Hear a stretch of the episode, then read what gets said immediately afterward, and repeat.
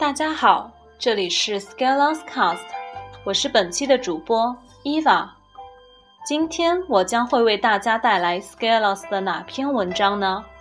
先卖个小关子，在现今这个经济与科技都飞速发展的大信息时代，我们自问有多少人能拿出多少时间，静静的、专注的去长时间做一件事？在这个浮躁的时代中，如何去比较好的掌控自己的情绪？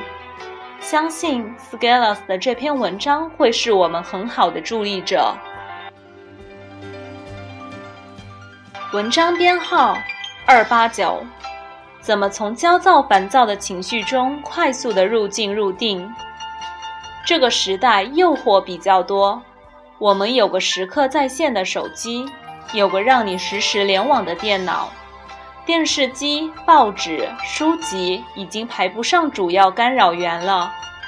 当上班族折腾了一天，拖着疲惫的身躯回到家；当学生党下了课、吃了饭、吹完牛回到宿舍，在眼前的是一片连续的、宝贵的、未被占用的时间。这个时候做什么？今天好累啊，我想放松一下。这个的确是无可厚非的想法，张弛有度是每个人的作息本来就应该注意的。但是关键在于你是不是每天都这样放松。其实每天这样也没有问题，只要你自己心安就行。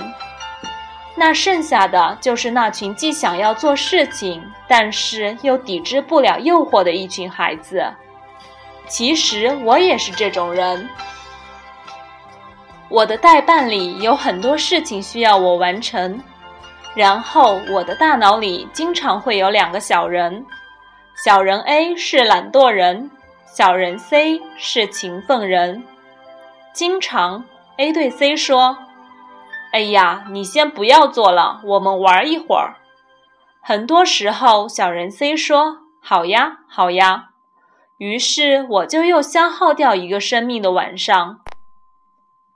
我在二八五和二八六文章里谈到，时间管理就是状态的管理，且状态有好的状态与差的状态之分。但是我没有说怎么样进入好的状态，我们是否能主观上增加好状态在我们生命中的比重？这其实也就是文章标题里说的。怎么从焦躁、烦躁的情绪中快速的入境入定？当我们内心出现不一致的情况时，我们尤其容易焦躁。这种内心的不一致是由于我们的不同诉求把我们向不同的方向牵引，这是一种要将我们拆散的力量。我好想看美剧，今天出新集了。你的口译还没有练啊？等会儿吧。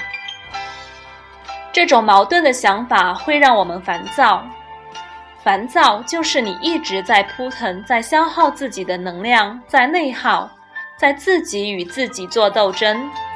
这种烦躁也会让你沉沦其中，让你失去自己的生产力，就像深陷泥潭一样不能自拔。这个时候，首先你应该快速的抽离这个处境。不管是从你的沙发走到书桌前，还是从宿舍去往图书馆，抵制不了诱惑还不能逃吗？你可能想要做很多事情，你的内心像电光火石般天马行空，各种灵感。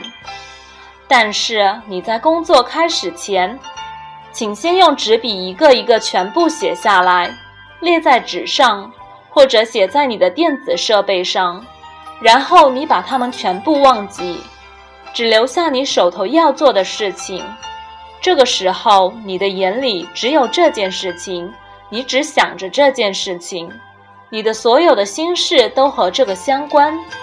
你的思维充分拥抱你的工作对象，你上下打探它的每一个细节、逻辑、流程、相关信息。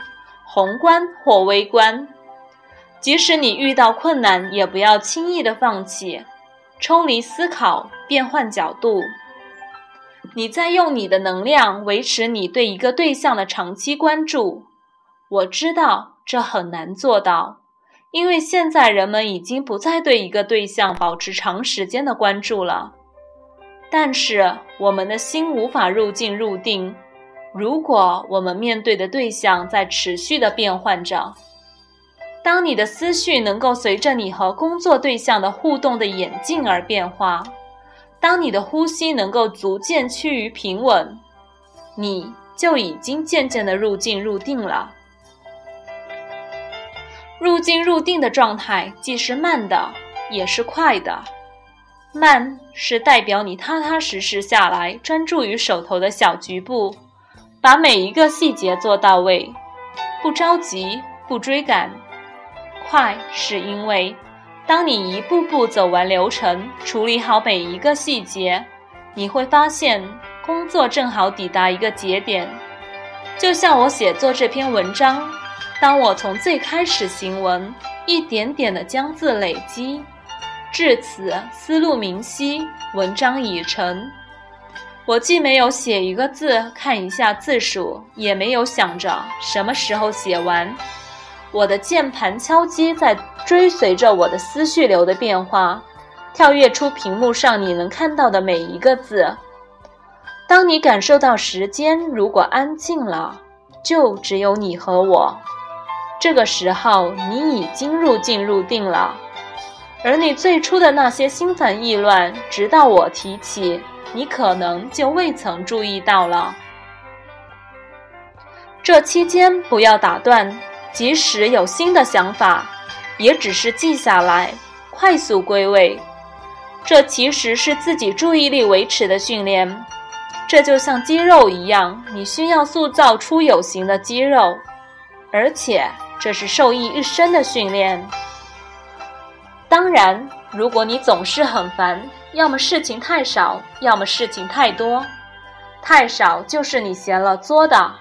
太多就是你即使跳起来也够不着，做不完，你已经开始放弃了。至于事情怎么安排比较合理，我下次再写。总之，我们尽量驾驭好我们自己的状态。如果我们只是一味的自动式的对外界的刺激做出最直接的反应，那我们和植物有什么区别呢？我不是在黑植物。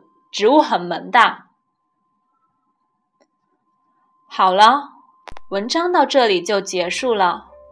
不知道大家有没有或多或少的得到一些启发？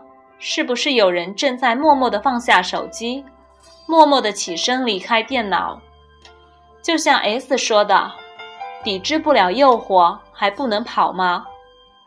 希望大家不只是在刚看完这篇文章的时候。去执行一下子，而是要持续的、不间断的保持这个势头去行动。如果你喜欢 S 的文章，想要有更进一步的了解，欢迎关注微信公众号 “Scalers Talk”。祝安好，再见。